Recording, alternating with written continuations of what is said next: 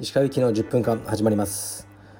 おはようございます。日曜日のえー、っともう昼かな。はい。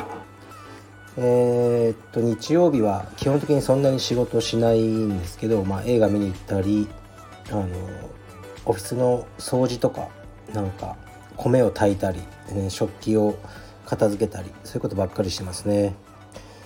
えー、っとあ僕明日ねワクチンの1回目を打つんですよ。大手町かなんかでやるんですけど まあ多分、ね、僕はそんなになんか副反応とか出ないのかなとか勝手に思ってるんですけどとりあえず明日行ってきますね。でこれからの道場の形はまだね語るのは時期尚早かもしれないですけどみんながワクチン打ったら、まあ、うちのスタッフもほとんどのやつが今週か来週に1回目を打つ感じですね。えー、だからプライベートレッスンで、えー、スタッフは全員打ってるでクライアントさんも打ってる人のプライベートレッスンからもうマスクなしっていう風にしていこうかなと思うんですよね。でうん、でそのまあ一般のもちろんクラスもいつかマスクは選択制にしていくしかないと思ってますね。オプションですね。でその時に「あなたはワクチン打ちましたか?」とかそういうことは僕の立場では聞けないのであの聞くことはないですね。でもだんだんマスクをつけなくなるように道場がなっていくのかなっていうふうに思ってます。はい。じゃあレターいきます。えー、っとはじめまして質問よろしくお願いします。各支部の SNS やブランディングは誰かが統括しているのでしょうか？もしくは各々の裁量に任されているのでしょうか？以上よろしくお願いします。はいこれ系ももう何度かお答えしてると思うんですけど任せてますね。でも僕結構見てるんであの毎朝オフィスに来て午前中はずっと SNS を見たり投稿したりしてるのであんまりやばいのがあったら言ったりもしますけどね支部ちょっとこれはどうですかねとか。でも今んとこそんなないですね。うん。だからねこの間岩崎が YouTube でえー、っとねあの柔道の誰々さんとコラボするんだけどなんか小道具でブラジャーが出てくるんだけどいいですかとか。でまあね、こう聞いてきて電話でわざわざ「お前がブラジャーつけるのはまずいと思うよ」って言ったんですけど、まあ、聞いてくれたらそうやって答えれるからいいですね。でちなみに岩崎はえー、っとね会員さんが100名を突破したらしいですね。大したもんですね。まだね道場開いて数ヶ月で、まあ、その前にねあの場所を借りてやってたのはもちろんあるんですが 100名っていうのは一つの超えなければならない壁なので道場としては。もう数年やっててもね100名行ってない道場も結構あると思いますね。だからあのー、まあおめでとうですね。でよくやってる。でやっぱり彼の場合はあの YouTube がすごくあのー、貢献してるらしいんですよ。いろんなことに。で僕は YouTube ちょっと苦手というか、うん、どうだかなと思ってるんですけどまあ本当にねやった方がいいんだったらやるかもしれないですしね。はい。だからあの各支部の SNS からねむしろ僕が学んだりしてえー、っといろいろね還元したりしていますね。でも大事なのはやることなんですよね。SNS を全くやってない支部っていうのはちょっと問題だなと思ってますね。だからやっぱり一人各支部にできるやつがあのいるのがいいですね。はいそんな感じです。なんかね統括するうん例えばねほんとロイヤリティを、ね、今1万なんですけど3万にしてそしたらね月もっと数十万集まってでちゃんともうオフィス作ってそこでもうブランディングオフィスの1人ねあの専門のやつ雇って、ね、全部やらせるとかね、まあ、いつかそういうのもいいなと思いますけど今はねちょっとそういうそこまで頭が回んないですね。はい次いきます。えー、っとお疲れ様です。コアからマスへカルチャーが移行する際の反応について質問させてください。以前格闘技界は社会不適応な人が多く道場も少し危険な香りがする場所だった印象があります。カルペディエムはその部分を排除しマスへ向かっていった印象があります。その部分でのハレーションや苦労した部分があれば教えてください。また Q スタイルの道場が生き残っていくためのヒントがあれば教えてください。よろしくお願いします。はい。ありがとうございます。そうですね。おっしゃる通りでマスマスというかね人一般層にあの広げたいんですねもちろん道場は。でまあハレーションというそのその時に起きる問題というのはやっぱ弱くなっちゃったらダメなんですよね道場が。みんながまあ弱弱いというかもうねあの健康体操としてもちろんやるのはいいんですよ。でもその人だけしかあのそういうタイプの会員さんだけしかいなかったらそれはもう道場ではなくなってしまうなっていうのがあるんですね。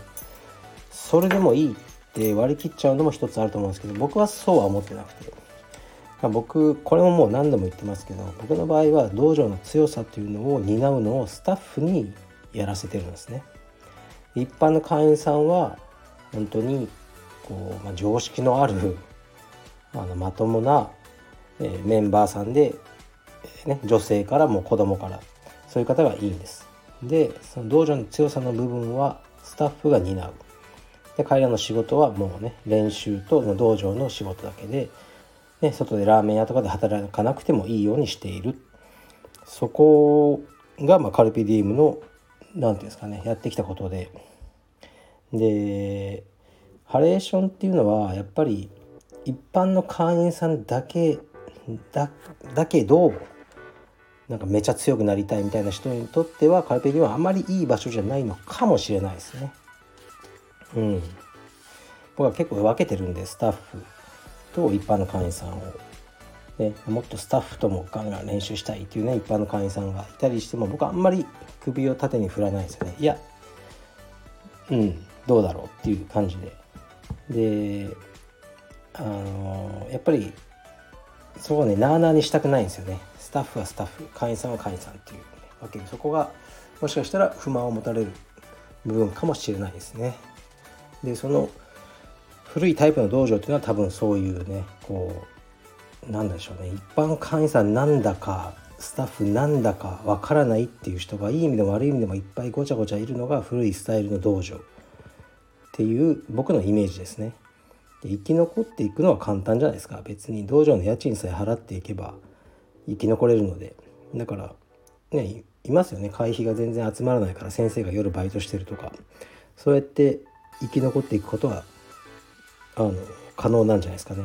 でもうーんなんか誰も幸せにならない気もするんですよね長い目で見ると。ですからそれは僕が取る方法ではないという感じですかね。はい次いきます。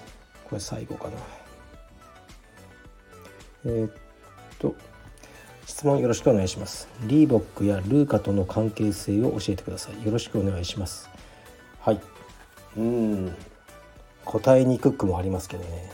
まあ、実はルーカさんは、まあ、オーナー、元オーナーかな。今も売っちゃったのかな。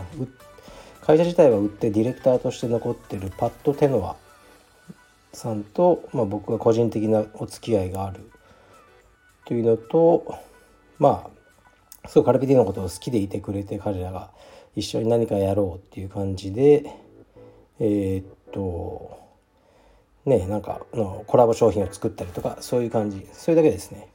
リーボックさんはちゃんとこうブランディングの提携っていうのをしていてえー、っとまあ道場にねこれもオプションなんですけど入れても入れなくてもいいんですけどカルビディの道場にはリーボックの、ね、名前ロゴを入れることができる、まあ、所定のルールがいろいろあるんですけどもうそれだけですね。でまあねまあいろいろあるんですよ。これ言えないようなルールもね。例えばいきなり僕がね思いっきりナイキを着てねインスタのドーンってね。そういうのがねもう常識的にダメでしょ。リーボックさんでやってる以上。でそういうブランディングを提携してるって感じですね。まあでもねこれもねあの仕事としてやってるんで。うん。まあ、いつかねまた別のとこに変えるかもしれないですけどねそれは契約に基づいてやりますでまあ東京だとあんまりあのー、分かんないですけどやっぱ地方だとリーボックとかねああいう大きな企業の、えー、っとブランディングがされてると看板とかに入会とかする人も少し安心みたいですよ。なんか入った瞬間ね実はあのヤクザしかいないとかそそういうイメージがないじゃないですか。リーボックとかついてると。そういうので役に立ってるそうです。はい。でえー、っとそうですね。まあそれぐらいですかねレターは。なんかまたねちょっと来てましたけど ちょっと読みづらいのもあってねもうこれぐらいにしようかなと思うんですけど。えー、そうオンラインストアで3日間のみの夏のセールをやってます。昨日今日明日ですね。30%から50%オフになっているのでこれもよろしくお願いします。セールっていうのもねこれも なかなかね難しいんですよ。もうねもちろんセールじゃなくてねプロパー最初の価格で全部売り切れればもうそれが一番いいんですよね。でもなかなかそうもうまくいかないんですよね。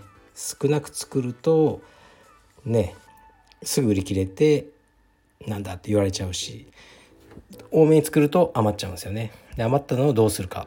でセールで売るっていうね。まあもうよくあるこの手法を繰り返していくのがアパレルかなと思うんですけどね。まあその辺もいろいろ勉強はしてますよ。うん。